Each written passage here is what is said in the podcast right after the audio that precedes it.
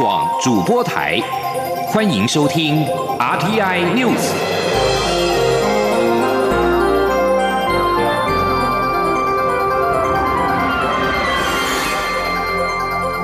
听众朋友您好，欢迎收听这节央广主播台提供给您的 RTI News，我是张顺祥。蔡英文总统以及行政院长苏贞昌今天特地南下视察高雄亚洲新湾区。总统致辞的时候指出，中央准备投入新台币一百一十亿元，期盼让高雄成为南台湾接轨国际非常重要的窗口。高雄市长陈其迈也特地的宣布，高雄市政府将从融资利息、租金、税金、劳工薪资上给予补贴，期盼吸引厂商进驻。今天央广记者杨文军的采访报道。蔡英文总统及行政院长苏贞昌二十八号在高雄市长陈其迈的陪同下，一同视察高雄亚洲新湾区，包括国发会主委龚明鑫、经济部长王美花、交通部长林佳龙、文化部长李永德、NCC 主委陈耀祥都出席。现场也聚集非常多企业厂商，关注亚湾区的发展。蔡英文总统致辞时指出，看到这么多部会首长出席，可见陈其迈现在余威犹存。人缘还是很好，看来是跟苏贞昌学到了不少，包括可怕的执行力。他也说自己很开心看到亚洲新湾区的发展，这样的规划不是现在才出现，而是花了非常多年、非常多的人力。中央也将准备投入新台币一百一十亿元，将展现政府平衡南北发展的决心，盼让高雄成为南台湾接轨国际非常重要的窗口。陈其迈致辞时则特。各地宣布相关的优惠方案。他说，只要投资高雄亚洲新湾区五 G AIoT 的新创业者，设备投资超过四亿元，高雄市政府就提供零利率的利息补贴。在租金部分，则是零零六六八八，前两年免租金，第三、第四年租金打六折，第五、第六年租金则是打八折。也因为房屋税是地方税，高雄市政府将提供五年两百万的房屋税的减前面。在劳工薪资部分，最高补助两百人，提供百分之二十五的薪资补贴。他说：“那另外一方面，也希望能够延揽更多的我们的年轻人，能够到高雄寻梦。所以高雄市是非常非常非常有诚意的。”欢迎所有我们五 G ALT 所有大联盟的厂商共同来进驻高雄。苏贞昌致辞时也开玩笑说：“陈其迈在担任行政院副院长时期就开始超前部署，现在看到这些方案真的很吸引人。办公空间不但是世界最好，更有无敌海景。如果他可以做，他也要来一下。”中央广播电台记者杨文君采访报道。中国大陆以台湾凤梨有病虫害，宣布三月开始停止凤梨的进口。究竟是政治问题还是经济问题呢？行政院长苏贞昌今天受访表示，台湾凤梨同时销往十六个国家，包括检疫最严格的日本都没有问题。中国的做法不符合国际贸易，希望中国不要有政治介入操作。他也透露，台湾将成立农产品国家队，不让农民吃亏。请日记者杨文军报道。即将进入凤梨盛产时节，中国大陆却突然宣布，台湾凤梨多次检出介壳虫，将从三月一号起暂停我方凤梨输入。行政院长苏贞昌二十八号到南部视察高雄亚湾区前受访时表示，过去台湾凤梨销往中国都受好评，且都经过百分之百检查合格。现在突然接到中国说有介壳虫，如果真的有，也可以透过烟熏处理，而且台湾凤梨。同时销往十六个国家，包括检疫最严格的日本都没有问题。中国的做法不符合国际贸易，希望中国不要有政治的介入操作。苏贞昌也提到，中国去年也用政治手段打压澳洲，对澳洲的龙虾、红酒、煤炭政治打击，但澳洲没有自怨自艾，反而努力开拓，受冲击的大麦反而增加六成的出口，所以台湾也会努力。他说：“也请国内同胞更看出来，过去民进党政府一直主张经济学上。”鸡蛋不要放在同一个篮子，我们也不要只有依赖中国，我们会努力打开国际市场，让我们的农产品越来越销往各地。就像我们刚刚打开的蜜枣销韩国、巴辣销美国一样，台湾农产品好。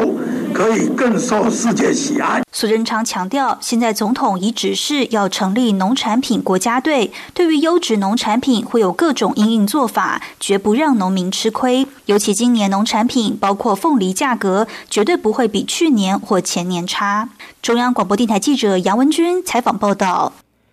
蔡英文总统今天前往高雄出席二二八事件七十四周年中书纪念仪式时，致辞表示。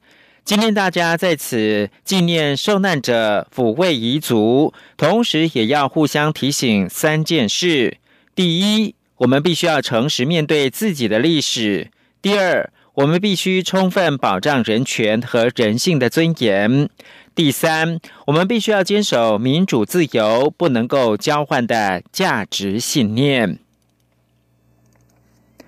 而民进党今天也表示，二二八不再是禁忌，也不再是仇恨的根源。透过对二二八的追思纪念、醒思集权政治带给人民的不幸，并警惕自己珍惜台湾得来不易的自由民主。国际新闻，在遭到军政府开除之后，缅甸驻联合国大使觉莫敦二十七号誓言将奋战到底。觉莫敦在二十六号代表缅甸民选政府，呼吁联合国采取任何必要手段，致力恢复缅甸的民主。觉莫敦在联合国大会上面表示，需要国际社会进一步采取最强硬的可能行动，来立即终止这场军事政变，阻止对无辜民众的压迫，并且恢复民主。在觉莫敦发表上述的呼吁之后。缅甸国营电视台在二十七号报道，觉莫敦因为叛国已经遭到开除。对此，觉莫敦表示将竭尽所能的反击。缅甸军方以去年十一月大选严重舞弊为理由，在二月一号发动政变，逮捕民选领袖翁三苏基和所属政党全国民主联盟的许多高层。军方政变引发数以十万计民众走上街头示威抗议。不具名的联合国官员表示，联合国并没有正式承认军事执政团的新政府，因为还没有收到任何改变的官方照会。目前而言，觉莫敦仍是缅甸驻联合国大使。此外，路透社报道。缅甸军方二十七号发动三星期以来最大规模的镇压行动，逮捕了数百名示威者，并开枪，至少射伤了一个人。缅甸警方在二十七号一早就出动，部署在最大城市仰光一些示威者经常聚集的地点。群众并不理会警方的行动，仍然是照常高喊口号以及唱歌，导致爆发冲突。国营电视台 MRTV 报道，全国有超过四百七十个人被捕。多米尼加总统阿比纳德二十七号表示，为了遏止非法移民跟非法的贸易，多米尼加今年将在与海地的边界地带建一道长三百七十六公里的围墙。阿比纳德告诉国会。以两年的时间终止非法移民、毒品走私以及汽车窃盗等严重的问题。阿比纳德说，围墙将在今年下半年动工，但是并没有透露新建围墙的费用。阿比纳德指出，在冲突最严重的地带，将会新建双重围墙，配备监视器、脸部辨识摄影机以及红外线系统。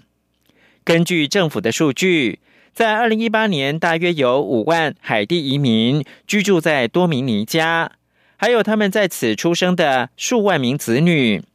海地人大约占多米尼加总人口的百分之五，但有很大一部分并没有居留的许可。继续关注的是古巴，终于通过期待已久的动物保护法。这是动保人士经过多年努力之后，在这个共产国家所获得的一项破天荒的胜利。公民社会的诉求变成正式法律，对古巴来说是第一次出现，具有重大的意义，也代表个这个岛国在传统和现代的矛盾冲突之下一种文化的转变。古巴国务委员会在二十六号晚上批准动物保护法，这项法律将在公告九十天之后正式的生效，违反规定者将面临到罚款或者是入狱的惩罚。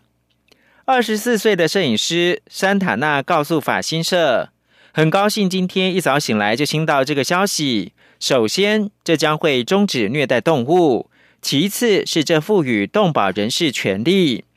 在二零一九年四月，大约五百位动保人士在首都哈瓦那游行，要求通过保护动物的法律。”这是一党专政的古巴政府首次的批准独立、不具有政治性的示威。尽管宠物的粮食跟药品不足，难以取得，但近年来有越来越多哈瓦那的人开始在家中饲养宠物。这些宠物大都是进口的，在古巴的街头上充斥许多状况不良的流浪猫狗。它们大多是因为经济原因而被饲主抛弃。比较幸运的猫狗可能会被个人或动保团体收养。在法律生效之后，未来斗狗或者是斗鸡将被禁止，但宗教祭祀目的的动物宰杀则不在此限。数千俄罗斯人二十七号集会纪念在二零一五年遭到暗杀身亡的反对派政治人物涅姆佐夫。最近，大批俄罗斯民众也集会抗议反对派领袖纳瓦尼被捕，但遭到当局的镇压。六年前的二月二十七号晚上，涅姆佐夫在莫斯科中部的一座大桥上面遭到枪杀身亡。反对派支持者二十七号前往他遇害的地点献花纪念。现在只有最低的警力戒备。涅姆佐夫在一九九零年代末期曾经担任副总理，随后加入反对派行列。根据俄罗斯新闻社报道，在二十七号的纪念活动当中，也有一些西方国家大使参与。专门观察示威活动团体表示。在当地时间二十七号下午六点左右，超过八千人参加纪念活动。最敢于批评克里姆林宫的反对派领袖纳马尼被当局指控违反到缓刑规定而入狱，引发支持者大规模示威。纳马尼的盟友表示，在春天之前，他们将暂停示威的活动。在数次全国集会遭到警方突破之后。纳瓦尼支持者决定要暂停示威，而根据观察团体表示，至今已经有超过一万一千人被捕。美国总统拜登二十七号表示，他的政府会在三月一号针对沙地阿拉伯做出一些宣布。美国情报机构的解密文件显示，沙国实际领导人王储萨尔曼亲王批准杀害知名异议记者哈绍吉。拜登政府面临一些批评，特别是《华盛顿邮报》社论指拜登不够强硬。尽管萨尔曼下令杀害哈绍吉，但却未遭到任何的制裁。在被问到惩罚哈绍吉的问题时，拜登表示星期一会有宣布。拜登并没有说明细节，但是白宫官员却表示预料不会有任何新的重大措施。沙国政府至今则否认萨尔曼亲王牵涉到哈少吉的谋杀案。以上新闻由张顺祥编辑播报。大家好，我是疾病管制署苏家斌医师。连假期间提醒你持续配合各项防疫措施，不论在户外景点或室内场所，都要记得维持社交距离。如果无法保持社交距离，请务必佩戴口罩。也请大家共同配合场地的防疫措施，并注意手部卫生及咳嗽礼节。连假结束后，也要随时注意身体状况。如果出现身体不适，请佩戴医用口罩，尽速就医，勿搭乘大众运输工具。有政府